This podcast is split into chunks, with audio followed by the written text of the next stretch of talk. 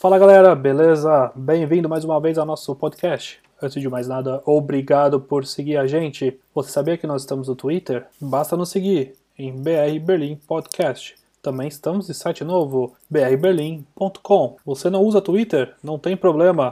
Basta procurar a gente no Instagram, no Facebook por BR Berlim Podcast. E agora vamos ao episódio do dia.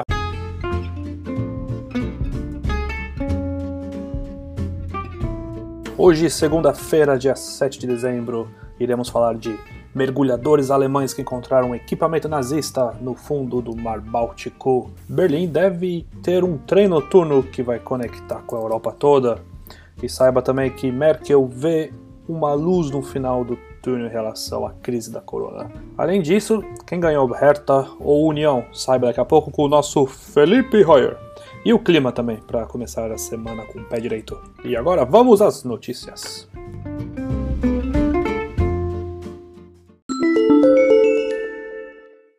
Mergulhadores alemães encontram equipamento nazista perdido no fundo do Mar Báltico. Mergulhadores alemães que procuravam redes de pesca descartadas no Mar Báltico se depararam com uma rara máquina codificadora.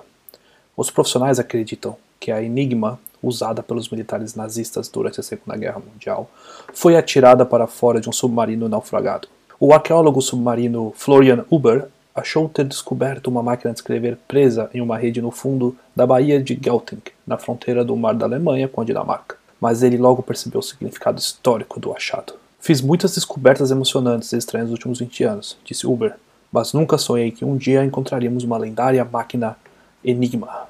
Os militares nazistas usavam os aparelhos para enviar e receber mensagens secretas durante a guerra, mas criptógrafos britânicos decifraram um código ajudando os aliados a obterem uma vantagem na batalha naval pelo controle do Atlântico. Uma equipe liderada pelo matemático Alan Turing em Bachelor Park, no Reino Unido, onde os britânicos escutavam as transmissões alemães, recebeu o crédito por decifrar o código, abreviando a guerra e salvando milhares de vidas.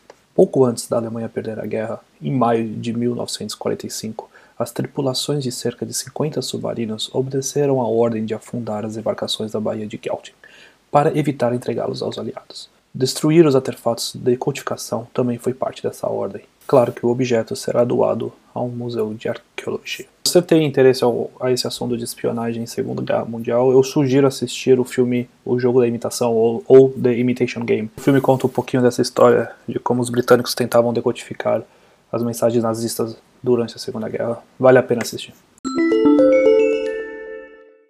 O ministro dos Transportes, Andreas Scheuer, do partido CSU, vem trabalhando desde setembro no retorno dos trens de conexão de longa distância pela Europa. O ministro quer inicialmente usar as ferrovias, para as quais não serão necessárias grandes obras de infraestrutura, e conta com a cooperação planejada entre os países. Conexões já existentes de Amsterdã e Roma, Paris e Varsóvia ou Berlim e Barcelona seriam facilmente reativadas. Com tempos de viagem de cerca de 13 horas, essas cidades devem ser acessíveis umas das outras sem maiores dificuldade, com trens de alta velocidade noturnos. Esse será o retorno do trem Trans-Europe Express, como era conhecido.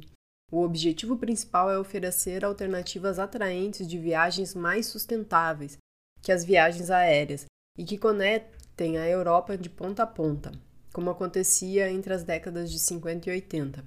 As empresas ferroviárias da Alemanha, Áustria, Suíça e França já informaram que irão fornecer novas conexões de trem noturno transfronteiriço na Europa a partir do próximo ano.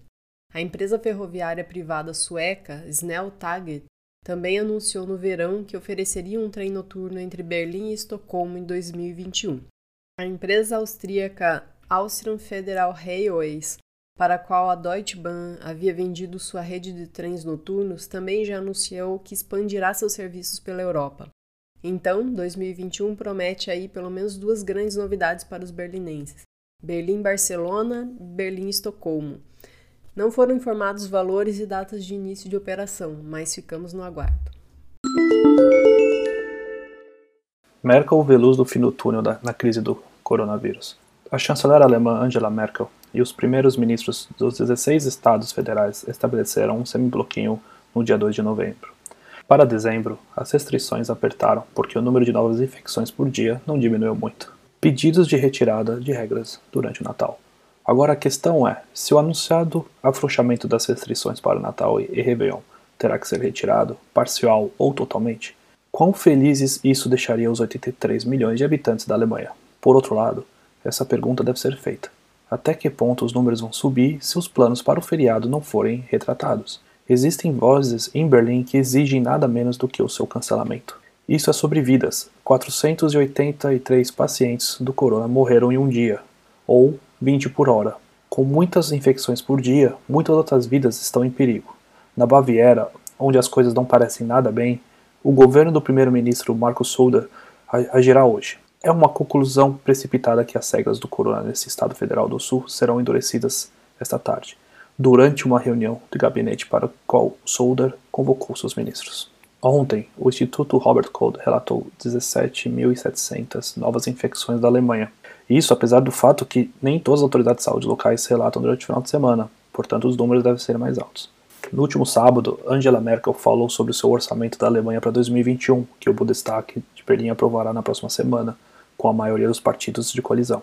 O governo de Merkel continuará a apoiar a economia e os indivíduos nessa crise, com dezenas de bilhões de euros. Claro que esse orçamento foi moldado por esforços para ajudar aqueles que estavam sofrendo economicamente, disse Merkel em seu podcast semanal. Agora, em relação às vacinas, a chanceler reconheceu que a nova dívida que a Alemanha vai contrair é alta, mas os custos seriam muito maiores se as empresas quebrassem e milhões de empregos forem perdidos, disse ela. Isso era exatamente o que precisava ser evitado. De todos os países do G7, a Alemanha ainda tinha a menor dívida, disse Merkel, também porque havia economizado bem. Angela Merkel também disse que havia uma luz no final do túnel, após nove meses de corona. Esperamos agora que em breve haja uma ou mais vacinas, afirmou.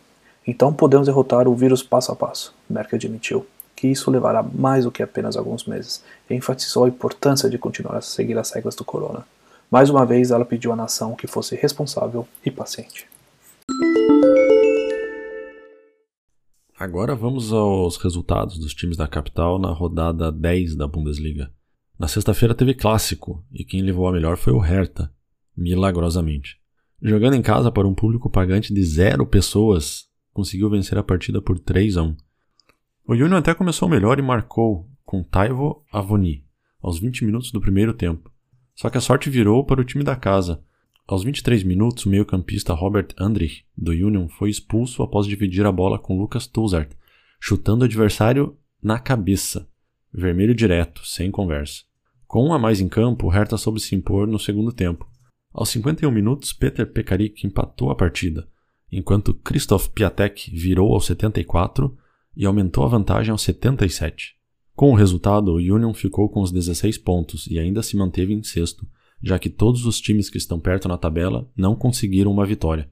O Hertha subiu a 11 pontos e está temporariamente na 11ª posição, podendo ainda ser ultrapassado hoje pelo Hoffenheim, que joga em casa contra o Augsburg.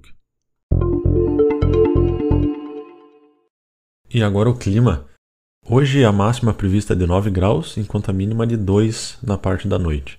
Céu parcialmente nublado, assim como amanhã, também parcialmente nublado, máxima de 7 e mínima de 3. Muito obrigado por ter ouvido até aqui. Um grande abraço e até amanhã.